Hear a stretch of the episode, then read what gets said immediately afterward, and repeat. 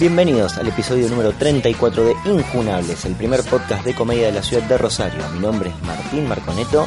Me pueden seguir en Facebook, en Twitter, en Instagram y por supuesto se pueden suscribir a la página de Facebook de Injunables, donde pueden ir siguiendo todos los links de los episodios que voy subiendo tanto por YouTube como por Evox eh, como así también ir viendo los cronogramas de las fechas de stand-up que hay en Rosario confirmados. O sea que simplemente entran a esa página, van a ver una fotito, un PDF muy feucho, pero en el cual está toda la información necesaria para ver stand-up durante los fines de semana o durante las semanas, incluso ahora domingos también. Eh, así que hay, hay bastantes propuestas últimamente, así que aprovechen.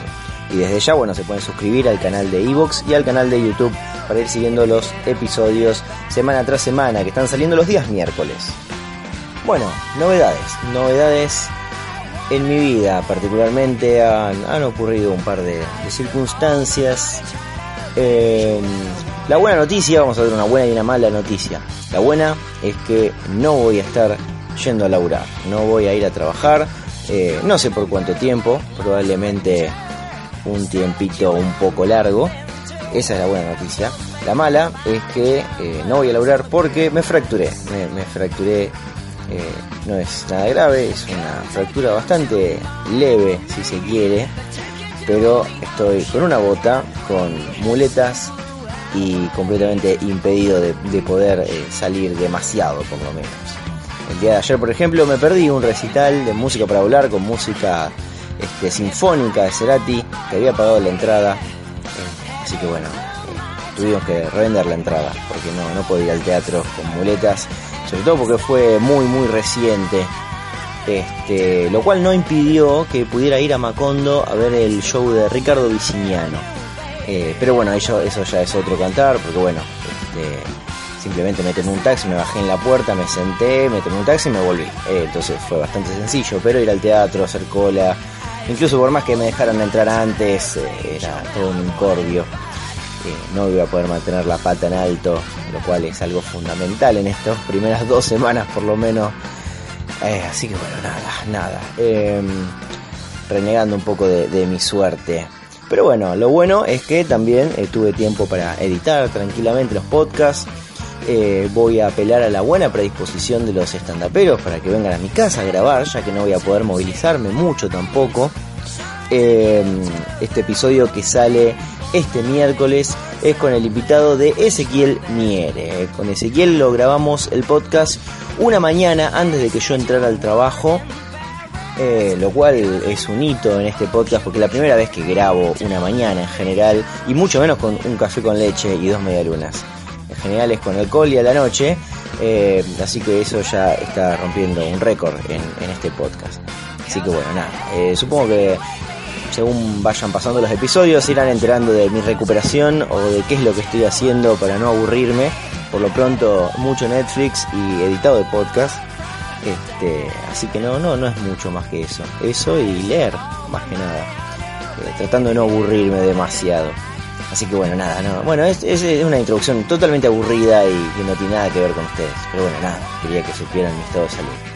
Así que bueno, nada, le voy a presentar al invitado del día de hoy, Ezequiel Miere. Él es actor, él es eh, comediante, es escritor, es papá. Él lo va a describir, él mismo se describe muy bien solo. Así que los dejo sin más vueltas con el invitado del día de hoy en este nuevo episodio de Injunables, el señor Ezequiel Miere. Como para que la gente te conozca, primero, eh, edad, eh, a qué te dedicas actualmente. Voy a decir que soy soltero primero.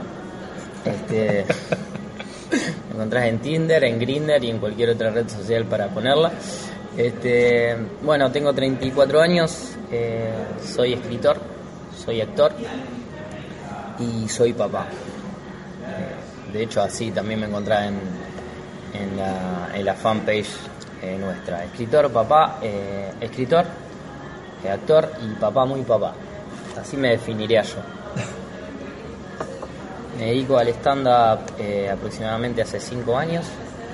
Profesionalmente he hecho teatro desde los 20 y que vivo exclusivamente de, del stand-up hace 2 años. Dos años. Bueno, y lo que me dijiste off the record, ¿por, cómo, ¿por qué llenan todos los bares? Porque tenemos hambre. Porque tengo hambre. Sí, definitivamente es, es por hambre. Este, yo hace dos años renuncié a un laburo fijo, laburo municipal muy bien pago, este, porque quería dedicarme al arte.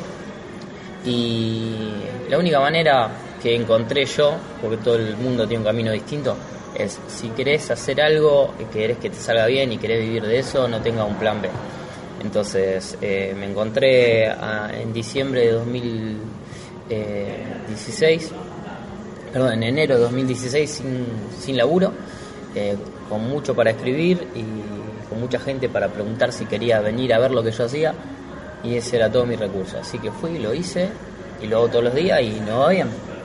Me va bien. Digo no porque no, no estoy hablando de un grupo en general, estoy hablando de mí y de mi hijo. Porque, bueno, somos dos a, veces en, el escenario, entonces... Y él no hace producción, no le gusta. No, bueno, ya vamos a llegar al show ese que hiciste con, con Valentín. Eh, pero comentame, cu- ¿cómo, ¿por qué se te ocurrió empezar con eso? No digo ahora cuando tomaste la decisión de dejar, sino cuando arrancaste. Eh, porque yo, primero, primero que nada, yo soy escritor. Me pareció la manera más práctica de, de mostrar lo que hacía a la gente. Eh, y me decí por eso. Eh, el humor, evidentemente, es una necesidad básica, lo digo siempre. O sea, por más crisis que haya, la gente necesita reírse, hace bien reírse y la gente lo busca. Eh, nosotros somos un- una manera más que tiene la gente para, para ser feliz. Después tenés, la- te- tenés el cine, tenés la, la televisión, tenés el teatro y, hay un montón de, cosas que, una- que la gente puede elegir y el stand-up todavía no está bien asentado en Rosario. O sea que eh, también tenemos mucho público virgen que no conoce lo que nosotros hacemos. Eh, así que es eso, digamos. Sabía que iba a funcionar o entendía que funciona porque la, gente necesita reírse. Nada más tenía que mostrarle lo que haces. Si lo tuyo es bueno, trabajás para que lo tuyo sea bueno, sale, sale solo. Nada más. Perfecto. ¿Y cómo, cómo fue el paso del- de pasar de escribir a querer subirte? Porque vos en su primer momento, si no recuerdo mal, lo tuyo era más que nada hacer la parte de textos de lo que era Ike Teatro al principio. Sí. Ibas a hacer solamente texto y no ibas a actuar. Sí, la cuestión también es esto, es que no todo el mundo tiene la visión que tiene que tengo yo. Es muy difícil trabajar eh, con gente que no tenga el, yo le digo veneno en la sangre, que no tenga ganas, que no lo tenga como prioridad. Eh, por ahí yo trabajé mucho tiempo con un actor, un gran actor, que se llama Flavio, Flavio Esteban, eh, que con él compartíamos un montón de, de criterios parecidos, por eso también nos fue muy bien. Pero hay cuestiones a las que una persona no, eh, más allá de, ser actor y querer vivir de esto, eh, no accede porque no le gusta. Eh, por ejemplo, el tema de la producción, que es un garrón, invitar gente, hacer flyer, hacer videos, estar vigente en las redes sociales. Una cuestión más, vamos a decirlo así, empresarial que del arte mismo. Y hay que amigarse con eso. Yo, de hecho, yo me canso de pelearme con mi propia producción todos los meses. O sea, mi propia producción soy yo solo, ¿no? Me peleo conmigo mismo. Ahí sí, porque es un garrón. No sabes lo que es estar cuatro horas hablando con, personas individualmente para, para llegar a un show. La cabeza te explota. Pero bueno, es, un, es una transición necesaria, cada vez es más fácil, digamos. Eh, la idea era al principio que yo iba a empezar a, escribir y que iba a tener una, una cantidad de actores que iban a, a representar lo que yo escribía. Eh, de hecho, me acuerdo que la, primera vez que nos juntamos con un grupo de actores a, plantearle mi idea, yo estuve desde las 8 de la mañana hasta las 1 y media, 2 de la tarde sentado en un bar y cada 15, 20 minutos eh, llegaba un actor y le explicaba todo nuestro plan para conquistar el mundo.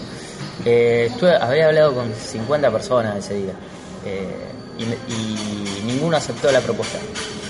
Eh, hay, hay dos cuestiones. Primero, puede ser que ninguno haya tenido eh, la, misma, la misma percepción que yo y otra que yo no haya sabido comunicar mi idea. Eh, entonces terminé laburando con, con Flavio un tiempo. Flavio después se dedicó más al teatro eh, y yo me dediqué más a la producción de espectáculos y al stand-up. También por una cuestión económica, a mí me gusta mucho más el teatro. porque bueno, tiene otros recursos. Eh, la velocidad de lectura en el teatro es mucho más lenta. Eh, podés construir otras cosas por ahí más trabajadas, porque tenés el recurso de la puesta en escena, de, mm, no, no precisamente tenés que hacer humor, este, podés trabajar con más personas, una serie de cosas. Eh, pero lo mío es escribir. De hecho, si yo hoy pudiera sentarme a escribir y que me paguen solamente por escribir, lo haría. Estoy buscando el camino. El, por ahí el camino más contundente que encontré en este momento es el estándar. Claro, porque pasás directamente del texto a representarlo rápido, digamos, Claro, con la inmediatez. claro. Eh, sí, aparte, de hecho, yo también tengo un entrenamiento en la escritura, lo haré bien o lo haré mal, pero tengo un entrenamiento y por ahí generar material para mí es sencillo. digamos. Y, y sumado a eso, que mi laburo no es otro, eh, básicamente yo te puedo dividir mi, día en tres etapas. Tres horas de producción, tres horas de, escribir material, tres horas más de, ensayo. Si vos te acomodás tu día en, en nueve horas de trabajo, en ocho horas de trabajo, como cualquier trabajo normal, es imposible que no pueda vivir del estándar, del estándar o de cualquier otra cosa. Te puede costar al principio, pero si llevas dos años haciendo lo mismo y mejorando lo que haces, ya está. Una fórmula, pero, pero básica, ¿no? Tampoco. Bien, y ahora, digamos, también, porque metiste la parte, digamos, de producción, puedo decir que, que es difícil llevar eso con, que te entiendan, algo, o poder trabajar a la par. Estuviste laburando con Andrea Ferreira, estuviste laburando con, con Tornatore también, que era OK estándar. Y ahora, más que nada, estás haciendo unipersonales. Ahora estoy haciendo un rotativo eh, productora, que se llama Más 18, y estoy haciendo un unipersonal. Eh, y estoy, en realidad, esto es lo que tengo fijo, pero en realidad estoy viendo también alguna alguna vía más para para potenciar el laburo que todavía no está muy claro, pero eh, estoy aprendiendo también a venderlo, digamos, esto es todo un proceso. Eh, estudiando mucho el community management, eh, que es una herramienta importantísima que nosotros no la usamos. Este, también aprendiendo de diseño, aprendiendo a editar, aprendiendo cómo se mueven las redes sociales. Eh, de hecho, ahora yo, la verdad, tengo mucho público, o mucho digo, tengo un público que me permite trabajar tres, cuatro veces por mes, con una sala medianamente llena, eh, pero se puede potenciar mucho más. Y bueno, estamos buscando la manera. Igual, no hay nada, no hay nada que vos- en este momento, en, la era digital, no hay nada que vos no encuentres en YouTube o en Google. Ya está. Vos si vos querés triunfar en algo, en lo que sea, en la pintura, en el canto, en la música, en el stand-up, agarrá YouTube, a- a- a- agarrá Google y buscá información. Ejercitate y después acciona. Es sencillo. ¿Y tu método de producción? ¿Cómo, cómo llegaste a ese método? Eh, después de cagarme mucho a palo, de hacer un montón de cosas que no funcionaban, lo primero que uno hace, por ejemplo, es hacer un reenviado del, del show al que pretendés que la gente vaya. Eh, en este momento, no sé si antes, pero en este momento la- las cosas no funcionan así, o sea, no es porque así reenviado hay un montón, nadie los lee a los reenviados. Eh, tenés que personalizar la información, tenés que hacerle sentir a la gente que realmente te importa que vaya a su espectáculo.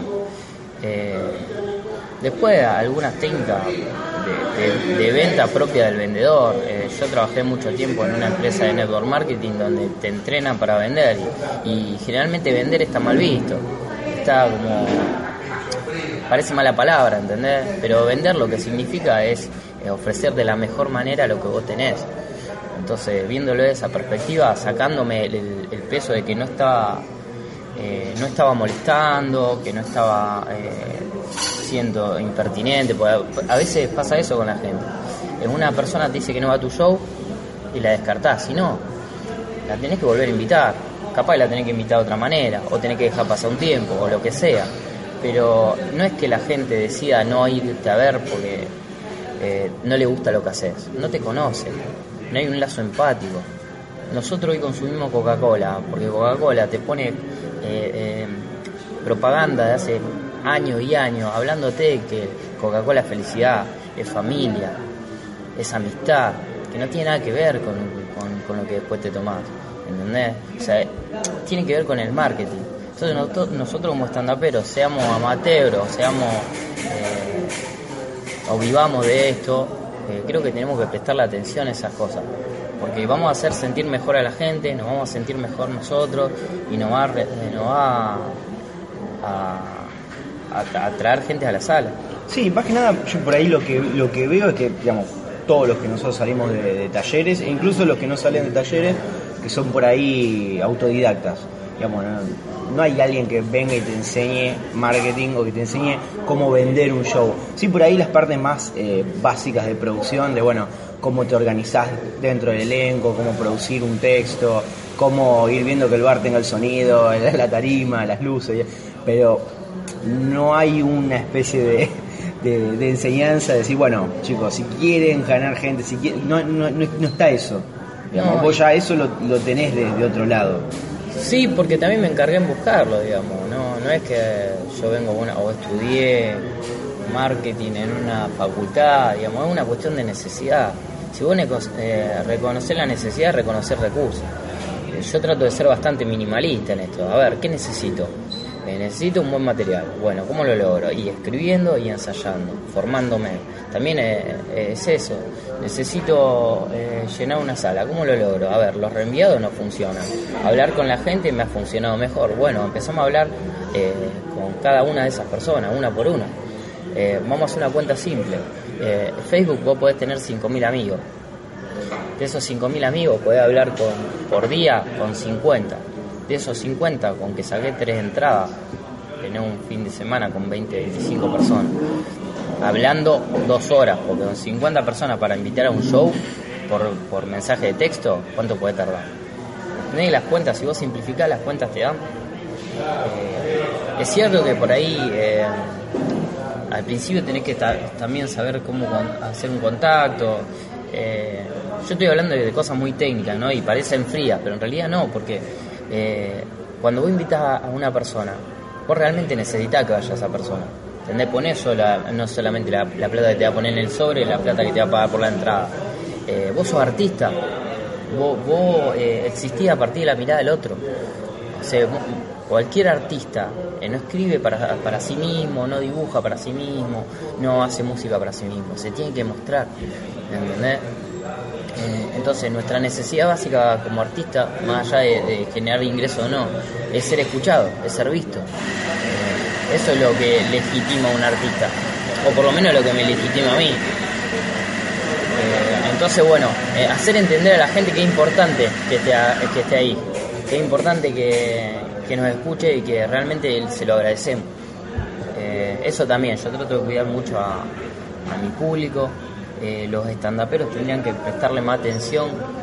Digo los estandaperos, digo los artistas en general. Es algo que yo veo generalmente. Eh, en, en, en mimar al público.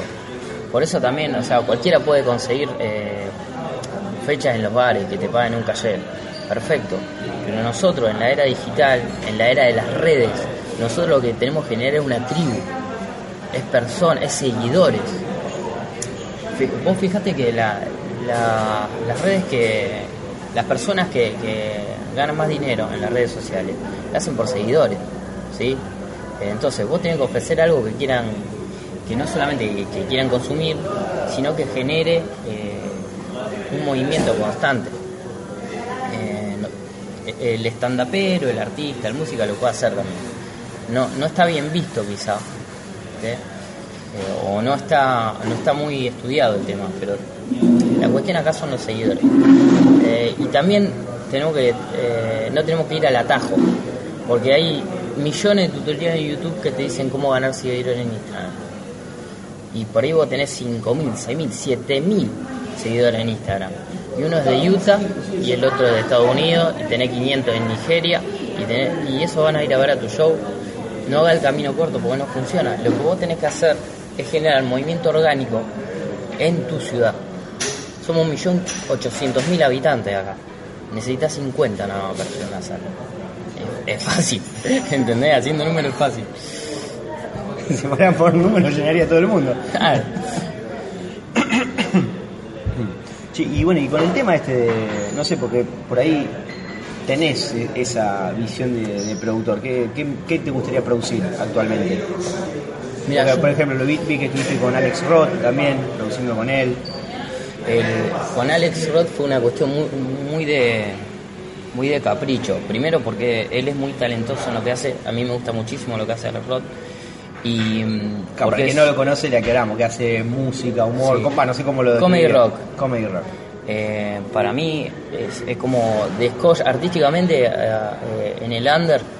Para mí es como que está un puntito más arriba en la cuestión artística comparado al resto de nosotros. Eh, una opinión personal, ¿eh? Después fue una excelente persona, Alex, se puede laburar muy bien con él, un tipo muy humilde. Eh, y después sí, he trabajado con otros artistas. Sinceramente, yo lo mido también, eh, como un trabajo, lo mido por efectividad. Eh, yo eh, he trabajado con, bueno, con Flavio he trabajado mucho tiempo, un gran actor, una aprehensión de texto impresionante.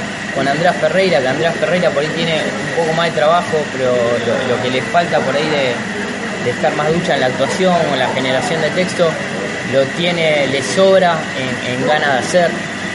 Eh, en algún momento también eh, con OK estuvimos con Gustavo Tornatore, que es un pibe que tiene mucha facilidad para, para la improvisación. Gente que no está formada actor- actoralmente, te estoy hablando. Sí. Que obviamente eso es un recurso que tarde o temprano tenés que prestarle atención y laburarlo. Pero todos tienen que tener algo para, que yo les preste atención. Pitu Madeo y Hernán Valente también. eh, bueno, fueron formados en, la escuela estándar. creo que empezaron como un taller con Paula Solari, no me acuerdo. Eh, tienen una, formación básica, pero eh, se nota que tienen un- una energía particular. Y eso viene más que nada por las ganas de hacer. Después obviamente eh, tenés un montón de recursos que tenés que, explotar. Primero el recurso tiempo. Si uno le queda tiempo a lo que sé, después los resultados eh, van a ser obvios.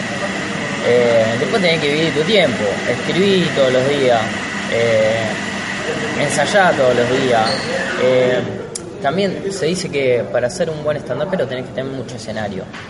Yo creo que tenés que tener mucho ensayo. Porque eh, en el stand-up hay fórmulas básicas.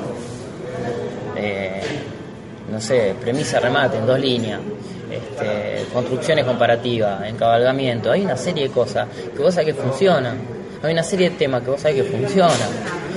Entonces, no sé si tenés que tener tanto open mic o tenés que tener tanto escenario, tenés que tener tiempo de ensayo consciente, porque hay gente que escribe el material, se lo memoriza y sube a un escenario y no digo que esté mal, pero ahí te falta un proceso. ¿Entendés?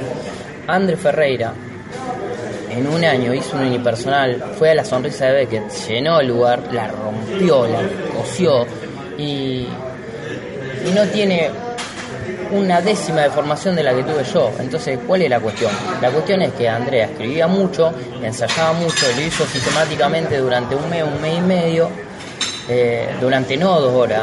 Yo estaba con André ensayando ocho, nueve horas, ¿entendés? Porque es nuestro laburo. Nosotros hacemos extra porque es nuestro laburo.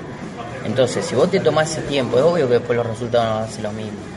Es una cuestión de prioridades. ¿Realmente es lo que vos querés hacer? Bueno, ¿cuánto tiempo le dedicas? Porque si no, todos somos futbolistas. No, nosotros jugamos a, la pelota del jueves a la tarde. Eso no nos convierte en profesional. ¿Entendés? Entonces, no digo que el que no, no es profesional no pueda hacer estándar. Digo que si vos querés llenar una sala, o querés vivir de esto, o querés tener siempre una repercusión importante, tenés que laburar, porque es un laburo. ¿Y vos qué, qué error le encontrás eh, a, a la media, digamos? Lo que está acá, ya sea los grupos, lo- la gente que está sola. No, no le encuentro error, eh, no es un error, es una cuestión de prioridades. Eh, yo creo que todo el mundo tiene derecho a subirse en el escenario, eh, todo el mundo tiene derecho a, tener su, su perspectiva de lo que es subirse al escenario. Eh, me parece que está bien que lo hagas por hobby, es más, conozco mucha gente que lo hace por hobby, que lo hace excelente, ojalá yo tuviera esa facilidad. A mí me cuesta mucho. De hecho, yo lo digo siempre, yo soy tartamudo. Tengo que hablar horas eh, frente a la pared para que cuando me suba al escenario no tartamudee y a veces me pasa. Eh, Sí, y es algo, mira, hablando de recursos, es algo que no lo voy a resolver actuando solo. Lo voy a resolver yendo a un especialista, ¿entendés? Yendo a una, o bien, yendo a un fonoaudiólogo, yendo a alguien que, que me diga por qué estoy así, o yendo a un, a un profe de actuación que me ayude a, a relajarme mejor antes de subir al escenario. Hay gente que, que, que puede hacerlo sin necesidad de eso. Yo necesito ese recurso y todavía no lo he explorado. Claro. Entonces no hay error, hay eh, una cuestión de prioridades. Hay mucha gente también, y yo estaba dentro de esa gente, que se quejaba y dice, no, porque a nosotros no nos vienen a ver porque cualquiera se sube, agarra un micrófono y dice cualquier cosa. Y claro, después dicen que el stand-up es una mierda. La gente que dice que el stand-up es una mierda porque vio un stand-upero que era malo, o sea, tiene una falta de criterio terrible, o sea, no te está haciendo daño vos. La persona es una prejuiciosa. O sea, no tiene nada que ver con lo que vos haces. Vos mostrate de la mejor manera, no le eché la culpa al otro, porque siempre si le echás la culpa al otro, vos no tenés control de nada. Y si no tenés control de nada, es una hoja de ya bien, no nunca vas a ser, no, nunca vas a lograr feliz porque la- la- ser feliz porque la felicidad depende de otra persona. Nunca vas a lograr eh, eh, llenar una sala porque o, o llovía, o, el, dueño no hizo difusión, o tus, o tus compañeros no te acompañaron. A ver, ¿de quién es el material? ¿De quién es el show? ¿Quién es el artista? ¿Entendés? Le eché la culpa a los demás de cosas de que tenés que hacerte cargo. eh, a todos nos gustaría que nos contraten y tener eh, un café de tres lucas y la sala llena, pero no a todos nos gustaría hablar con todo el mundo todo el tiempo, subir video todo el tiempo, formarse todo el tiempo, escribir todo el tiempo y ensayar todo el tiempo. Entonces, ¿vos querés eso? ¿Qué estás dispuesto a dar por lo otro? Es así. Eh, no creo te, no te resumí una mierda, te hablé pero más o menos por ahí va. Che, ¿y cómo, cómo, cómo se te ocurrió meterlo Valentín? Digamos, ¿es algo que está consensuado con la madre? ¿Algo que quería él? ¿Cómo, cómo llegaste a eso? A mí no se me ocurrió, se le ocurrió a él. Eh, él, Valentín, está acostumbrado a... Porque sí te, debe haber visto ensayar Sí. horas y horas y haber visto el show, eso seguro. Sí, Valentín está acostumbrado a, que yo me... a que él se despierta y me tiene a mí escribiendo. Que él eh, me ve todo el tiempo ensayando, me ve haciendo videos. Y tiene, bueno, acaba de cumplir 6 años, es chiquito, él lo ve al padre y copia. En un momento dice, che, ¿puedo hacer un video como vos? Bueno, ¿qué tengo que decir? Decir esto, bueno, lo dice, le salió bien, empezó a crecer el ego, la gente lo empezó, le empezó a poner comentarios, me gusta, y siguió, siguió, siguió. Y en un momento me preguntó, che, ¿cuándo me subo al escenario? Cuando quiera, vamos a ensayar. ¿Sabés lo que hay que hacer para esto? Tiene que dedicarle mucho tiempo. Bueno, dale, y qué sé yo. Y de a poquito eh, se fue introduciendo más hasta que, bueno, grabamos el unimedio personal, eh, que nos fue muy bien. Después hicimos el segundo. Ahora nos invitaron eh, a hacerlo de nuevo, pero Valentín dijo que no. Porque se había cansado. sí, así. Es una bomba de tiempo, Valentín. Por ahí también es una cuestión que él lo hace por una cuestión lúdica. De hecho, el, el primer unipersonal, unimedio personal, al otro día estamos haciendo cuenta con Valentín, le pongo el sobre con la plata arriba de la mesa del escritorio de, de- de- de mi pieza. Le digo, mira, esto es lo que hicimos hoy. Mira vos, agarró toda la plata y bajó la escalera. Así pasaron 5 o 10 minutos, no subía, no subía, yo empecé a, empecé a temblar, digo, está todo mi sueldo del mes. Y, y sube mi hermano, me dice, ¿sabes qué? Valentín agarró, tiró un montón de plata arriba de la mesa de la cocina, dice, esto es lo que hice ayer. Y se fue a jugar. Le chupó un huevo la plata, ¿entendés? O sea, no, no- no dimensiona él.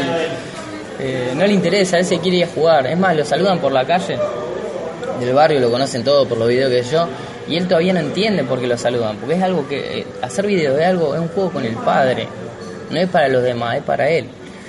Entonces no termina de entender esa idea de que todo el mundo lo conozca y, no sé, le, le- le diga Batman, por ejemplo, porque hace muchos videos disfrazado de Batman. Entonces dice, no, a ver, señora, yo, yo no soy Batman, yo estoy, estoy jugando que soy Batman. Entonces es así, le chupa todo un huevo y cuando tiene ganas de hacerlo lo hace. De hecho, en el unimedio personal yo tenía un plan B, yo había estudiado dos textos, porque si él no aparecía, si él a último momento decía no lo quiero hacer, yo tenía que hacer otra cosa. Entonces lo que para él fue re divertido, para mí fue un dolor de huevo, porque yo no sabía qué iba a pasar hasta el último momento, muy nervioso, él salió y la rompió. Eh, fue, fue, muy gracioso lo que hizo. Eh, y bueno, también fue un proceso que eh, humildad aparte, el, padre se puso al hombro porque hay que hay que escuchar a un pibito en stand-up los 5 años. Pesadito, te digo. Mira, yo lo quiero mucho, pero en un momento. claro, aparte no se tiene que dar cuenta que está, que está ensayando. Para él tiene que ser una cuestión lúdica todo el tiempo. El día que él entendió que estaba laburando que, o que le, parezca que, que un sobreesfuerzo, no lo hace. Entonces, ensayamos 15 minutos jugábamos dos horas, ensayamos 10 minutos, jugábamos 3 horas y un ensayo con Valentín entonces te duraba 24 horas, que se levanta hasta que se duerme. Entonces así. bueno, pero lo soportaste dentro de todo. No, aparte fue una experiencia alucinante, no, obvio. Eh, fue muy divertido, fue muy eh, emocionante. Eh, primero el trabajo, más allá fue cansador. Fue re emocionante trabajar con, con un. Primero con un niño, después de que sea mi hijo, ¿entendés? No, la verdad que yo después de esto, después de... Y aparte no, no es que no, no vio medio Rosario, nos vieron 240 personas. Nada, pero yo me sentí después de esto, no sé, una experiencia más fuerte. Yo creo que la, la, experiencia más fuerte que había tenido hasta el día del show fue el nacimiento de él. Después no sé qué puedo esperar, ¿entendés? Está bien, voy a tener, si si sigo laburando seguramente te funcione más, más grande o que dejen más plata o, viajaré o lo que mierda sea. Pero yo actué con un pibe de 5 años que era mi hijo. Y, estuvo buenísima la función. Después eso no, no, no veo algo más grande que eso. ¿Y vos, vos cuando... Vos, qué, le querés llevar a la gente cuando, cuando haces un show, cuando escribís? que, ¿Hay algún mensaje que vos quieras comunicar? No no, la verdad que no, soy meramente egoísta. Yo creo en, la inmediatez del chiste, no creo en el, en el humor de opinión, por ejemplo. No quiero hacer reflexionar a nadie. Yo quiero que, entren y se rían y no piensen. Eh, creo que si, si tengo que llevarle algo a la gente, eh, relajación, que se lleven la mente en blanco y no se vayan pensando, ah, sí, porque con este chiste entre líneas decía que la política no, no me interesa. Hay gente que lo hace y lo hace muy bien, de hecho, eh, pero no es mi. No quiero comunicar eso, no, no quiero opinar, no, me sirve, porque aparte eh, no me considero eh, una persona que, que, que, tenga la capacidad de, de, hacerlo en este momento. No puedo opinar sobre un tema y sostenerlo sin fisura. Yo, de hecho, mi, humor también va para donde a mí se me canta. O soy muy blanco, o soy muy, muy, negro con el humor. A veces me pongo re machista, a veces me pongo re feminista. Eh, si causa gracia, lo meto. Sí tiene una, una línea argumental mi, monólogo. Empiezan en algo y terminan en algo, y lo que está en el medio tiene que estar en el medio. Porque yo eh, necesito construir una historia, pero no te quiero dejar ningún mensaje. De hecho, me hincha mucho las bolas cuando, por ahí eh, parece que estoy bajando línea. Trato de cuidarlo eso, porque no quiero bajar línea, no, me interesa. Tengo mis opiniones, pero de hecho, si querés escuchar una opinión mía, bajate y bajémonos el escenario y charlemos, porque yo lo digo, lo digo en incoherencia lo digo. Eh, antes de empezar el show lo aclaro de una manera amistosa, hasta graciosa me parece que si quieren, si quieren escuchar una opinión mía, espera que baje el escenario, porque arriba no voy a decir nada coherente, si no ustedes están tirando plata al pedo. Eh, bueno, eso básicamente. Que la gente sea feliz para mí es el objetivo básico. Bien, ¿y cuáles, han sido tus, peores experiencias en, el rubro, ya sea en la parte de producción, en la parte de armado de texto? algún, no sé, algo arriba del escenario. Siempre le pregunto a todos los chicos cuál fue su peor función, cuándo la pasaron realmente mal. Mi peor experiencia. Y lo que pasa que no. Sí, he tenido experiencia donde eh, nos han contratado. Tuve la suerte de no estar solo ahí. No, una vez estuve. me contrataron una vecinal. Eh, me contrata la municipalidad para hacer 20 minutos de rutina en una vecinal que festejaba eh, no sé qué carajo y fue horrible porque no me escuchó nadie, nadie. Esos 20 minutos a mí se me tradujeron en 120. Era increíble. Eh, cobré muy bien, o sea, la gente viola, me trataron re bien, pero la verdad nadie tenía ganas de escucharme. Eh, de hecho también es algo, yo en eso soy bastante ético y, y no me gusta laburar para gente que no me quiere escuchar. Me pasó también un día el amigo también en un bar muy conocido acá en Rosario que dicen, bueno, vení, hay, hay tanta plata, eh, va a estar lleno, sí, estaba lleno, pero nadie te quería escuchar. Y yo no estoy cumpliendo mi función básica eh, para mí, que, es ser escuchado. Eh, yo no, no- me gusta, de hecho no lo hice más. Después me invitaron también a otros lugares así y, no me siento bien. Y yo trato de, de ser feliz. Entonces yo priorizo que la gente lleve un buen espectáculo, que yo me lleve una buena experiencia. Eh, no me gusta, porque también pasa esto. En el imaginario de la gente, vos haces un, show en un lugar abierto, donde hay un montón de pibitos corriendo, donde están vendiendo pancho y de este lado está sonando música y están festejando un cumpleaños del otro costado. Y la gente lo que piensa, cuando vos irrumpí con un monólogo, que está molestando. Y más allá que no lo racionaliza, se va pensando que tu, tu material era malísimo. Porque el contexto generó que en el inconsciente la gente sea un, mal actor, un mal stand-upero, lo que sea. ¿Entendés? Eh, obviamente que esa gente después no se va a a analizar la serie de factores que hicieron que a mí no me escuche nadie. No, van diciendo el espectáculo fue malísimo, un tipo que hacía stand pero no, no escuchó nadie. Y la imagen a la larga eh, sirve, de hecho, de hecho vos tenés que construir, si vos querés vivir el stand-up ahora, te, empezás ahora, tenés que constru- construirlo a, futuro. A mí me costó cinco años llegar a fin de mes con el stand-up, ¿entendés? Llegar, digo, a veces llego gateando, pero llego. Entonces, es un proceso. Y ese proceso se com- comienza desde la primera función. Eh, yo resignaría plata para que me escuchen. De hecho, por eso también yo trabajo eh, generando mi propio público. Porque si yo trabajo en un bar donde eh, me dan dos lucas, dos lucas y media por mes, o tres o cuatro, lo que sea, para que yo vaya a pasar un espectáculo, pero ese espectáculo no me, no, no me, no me escucha nadie y lo, hace, lo hago por capricho del bar o ca- capricho de- de- de- del municipio o de, de la persona que me haya contratado, a mí no me sirve. No, hay, no, no puedo llevarme ninguna valoración de ahí. ¿Me entendés? Por ahí dicen, ah, bueno, pero por ahí con que haya uno que te escuche, uno, está uno sobre 40 personas que sobre 50, no sé, no, a mí no me convence, la paso mal y aparte ya te digo, es una cuestión de felicidad, de buscar la felicidad. Yo quiero pasarla bien, de hecho, si no, estaría en la municipalidad todavía y no quiero, entonces yo lo hago para pasarla bien. Eh, y eh, genero mi propio público haciendo un espectáculo como yo quiero, porque esa gente que me ve en un contexto adecuado, sí llama a otra gente. Y así vamos haciendo una red, una cadena, que de hecho así se mueven las redes sociales hoy y por eso tienen tanto éxito. Y digo, porque por ahí sí, yo por ahí lo he escuchado muchas veces como un aprendizaje, esto de que por ahí algunos recomiendan, bueno, anda a pasarla mal. Eh, Es un, por ahí un consejo que muchos dan, anda a pasarla mal y te va a ir curtiendo, digamos. No, no hay necesidad de pasarla mal para curtirse. ¿Que la va a pasar mal algún momento? Sí, pero no hay necesidad. Porque te, vos te está, te está poniendo en la, mochila eh, un montón de ladrillo que podés obviar. O sea, pasala más si tu texto es malo. Pasala más si no lo preparaste como corresponde. Pero pasarlo, pasarlo más por cuestiones externas, ¿qué te va a enseñar? No, no me parece.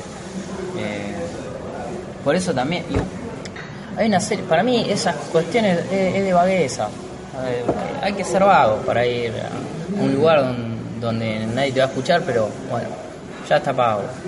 O, bueno, eh, me tengo que curtir. No, eso de no, no prestarle atención a tu producción. La producción no es solamente generar que gente vaya a verte el show. Es, es tu producción artística. Es tu, imagen, es tu producción. Vos ves mi. La gente, la gente, eh, los artistas siguen pensando que, que el Facebook es personal. No es personal, loco, es social. Y si vos sos un artista, automáticamente todo lo que, que vos postees va a tener un impacto en tus posibles seguidores, en tus posibles clientes. Porque vos no sos operario en una fábrica de retenes, vos sos artista. Entonces lo que vos postees, quiera o no quiera, va a tener un impacto. Mi Facebook es totalmente ficticio. O sea, yo subo fotos graciosas, eh, a veces con mi hijo, que mi hijo genera mucha empatía, yo tengo esa ventaja. Eh, el niño genera empatía de por sí. Eh, pero no voy a poner una opinión mía sobre el aborto. Eh, a menos que sea un chiste negro, ponele. Pero no voy a opinar sobre el aborto o, o sobre el feminismo o sobre la política. ¿Entendés? No va.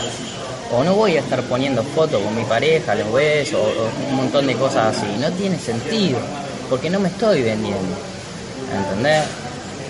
Eh, yo creo que hay, que hay que manejarse de esa manera, saber que nosotros como artistas somos sociales y que hoy, quieras o no, sea lo más reservado o no, tenés, todo el mundo te está mirando. Instagram, Facebook, WhatsApp, todo lo usamos. Y todos en algún momento opinamos de algo o le damos un me gusta a una foto o posteamos una foto que nos gustó. Vos empezás a encuadrar ese criterio en función de lo que vos querés y también va a ser más fácil con la cuestión de los seguidores, con la cuestión de llenar salas. Eh, no, no, apele- no apelemos a, bueno, voy a cualquier lado o lo que sea. No apelemos a ir a un open mic con, con un texto en la mano. Digo, no sé si está bien o no, pero es más válido que vos te aprendas el texto. Pues la gente que va a escucharte te tiene que escuchar al 100%. ¿No va a ensayar tu material? Entonces, ¿por qué va con, un texto en la mano? Si lo vas a ensayar, vos tenés que dar lo mejor para después poder evaluar sobre eso. ¿Entendés?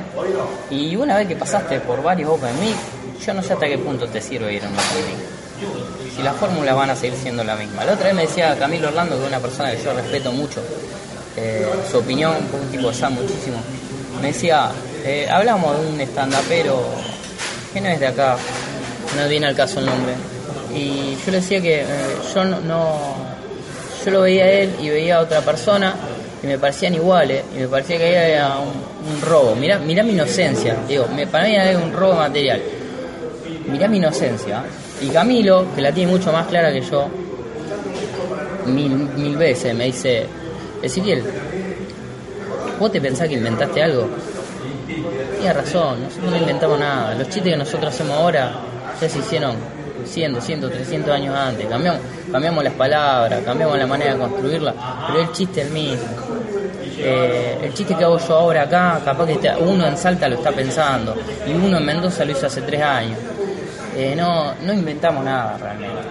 Eh, sí, lo que podemos hacer es mostrarnos de la mejor manera, pero inventar, es más, yo no creo que nosotros inventemos algo si no tenemos un proceso violento de años. Y generalmente cuando pasa ese proceso uno se sienta a descansar.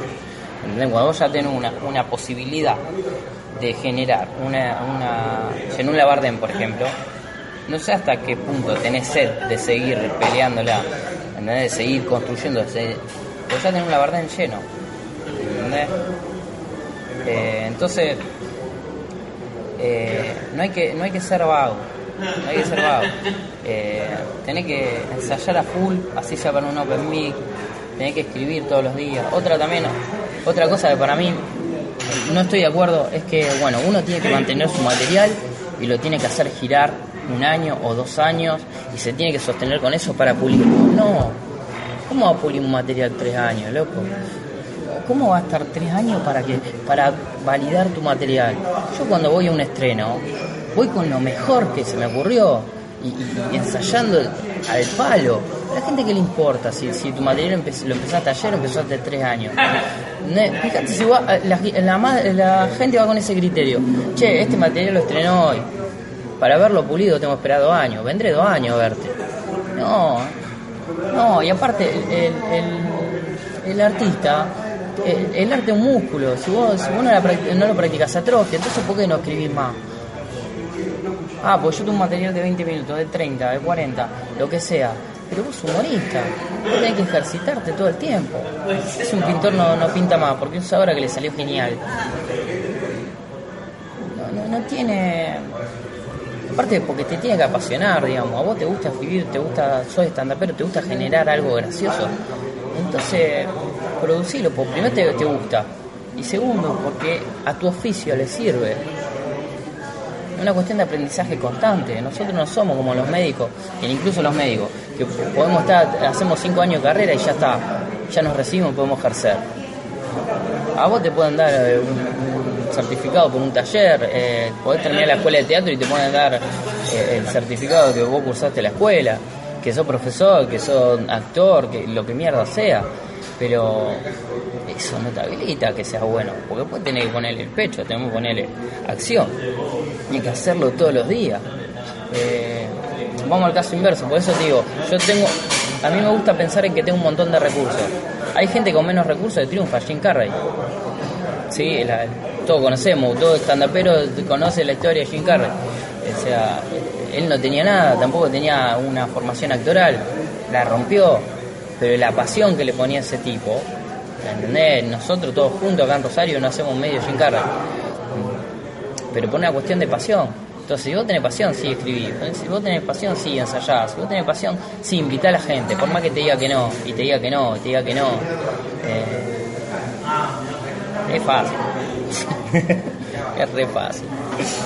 Bueno, che, y para. Esto se lo pregunto a todos los chicos. Eh, gente así que, te inspire, gente que te guste, gente de afuera, eh, y después por último que me menciones a uno o dos que te gusten a lo que están haciendo acá en Rosario.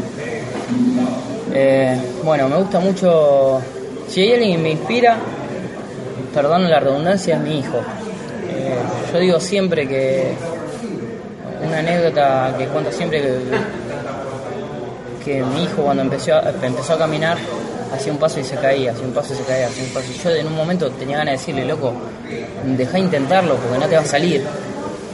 Eh, mi hijo, como cualquier niño, no entiende el no, no sabe lo que es no lograr. Entonces cuando se enfoca en algo, va y lo hace. Le cuesta, pero lo hace. Por eso nosotros de chiquitos aprendemos tantas cosas tan rápido. Aprendemos a hablar, aprendemos a caminar, dejamos los pañales, nos atamos los cordones, después nos vamos estructurando y la, y la sociedad, el entorno, nos va diciendo que no podemos, entonces nos empezamos a asustar. Y cada vez perdemos esa, esa capacidad de, enfrentarnos a lo que no sabemos, no a lo que no podemos, a lo que no sabemos si puede funcionar o no.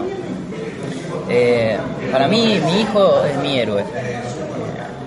Es, es, la base de todo lo que yo hago, desde la cuestión conceptual, no porque sea mi hijo y lo ame, qué sé yo, es otra historia de hecho, no lo amás. Eh, no, de hecho, no. es mi primer activo, nada más. Eh, después, eh, admiro mucho. Lo que pasa, no, no, no admiro mucho estandaperos, tienen que ser. No, no necesariamente. Me gusta mucho el trabajo de los Umbilical Brothers. Ah, sí, los conozco, sí. Tienen altos, altos videos, tienen. Son animales. Me gusta muchísimo Capusoto. Mucho Capusoto. También, bueno, él, él sí tira, por ahí tiene un humor político. Me gusta mucho el absurdo.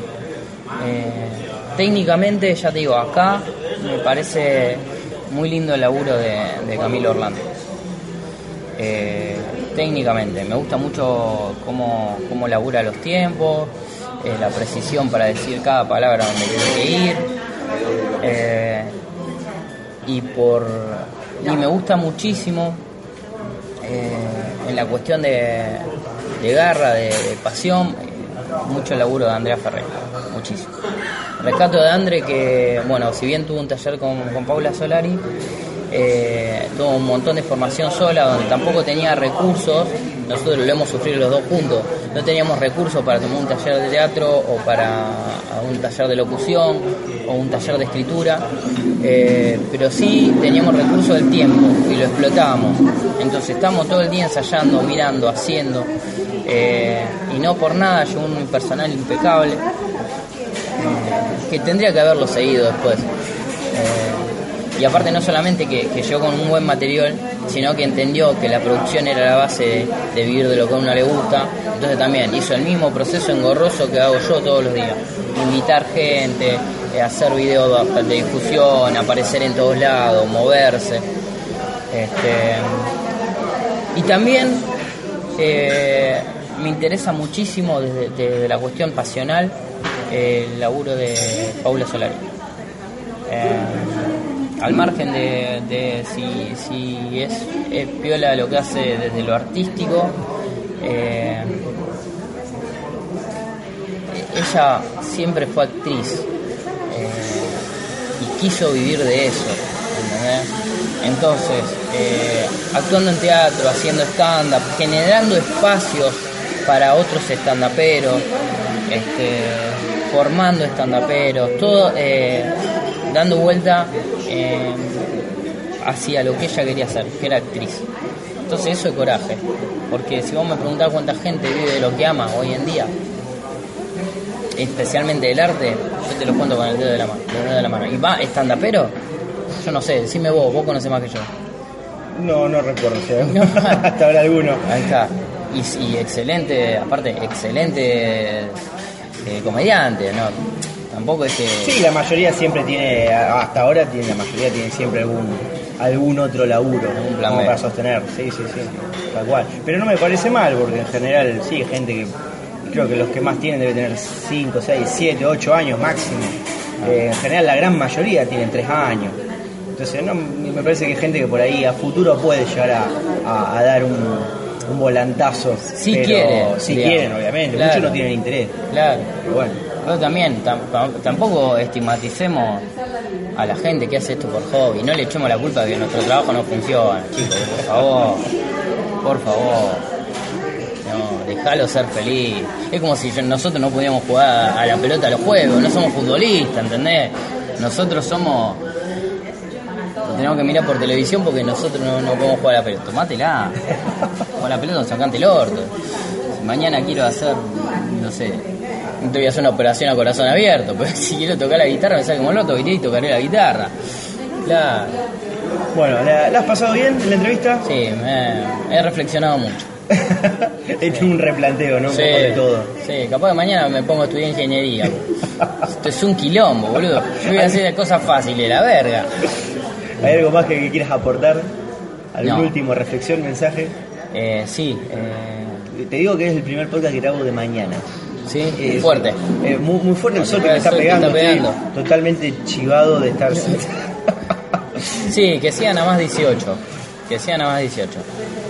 Eh, tengo, que pegar, tengo que pasar el chivo, boludo, porque yo vivo de esto. No Así que, nada, sean a más 18 y, y bueno, más allá de, de- de que estamos hablando de stand pero yo creo que tengamos en cuenta que todo lo que haga eh, tiene que estar piola para vos. Después el resto sale solo. Nada más. Bueno, esa fue la última reflexión del señor Ezequiel Miere. Con muchos muchos ruidos de fondo, pero creo que salió bien. Sí, la mitad de la, la mitad de la nota creo que salió. Sí, la mitad de la nota con la licuadora de fondo. Claro. Y unas viejas hablando atrás. Que la vieja tenía algo interesante para decir, después vos lo sabrás. en- bueno, entonces este fue Ezequiel Miere en otro episodio de Impunable.